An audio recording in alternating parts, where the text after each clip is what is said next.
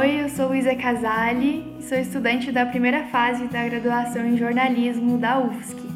Desde que as aulas foram suspensas, na metade de março, eu voltei para casa dos meus pais, em Caçador, no meio oeste de Santa Catarina, e fiquei em isolamento com a minha família.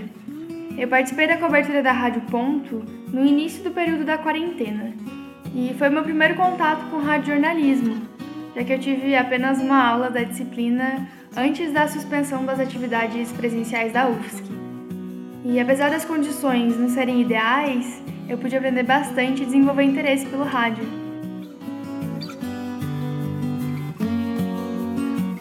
Nós, da cobertura, Repórter UFSC no combate ao coronavírus.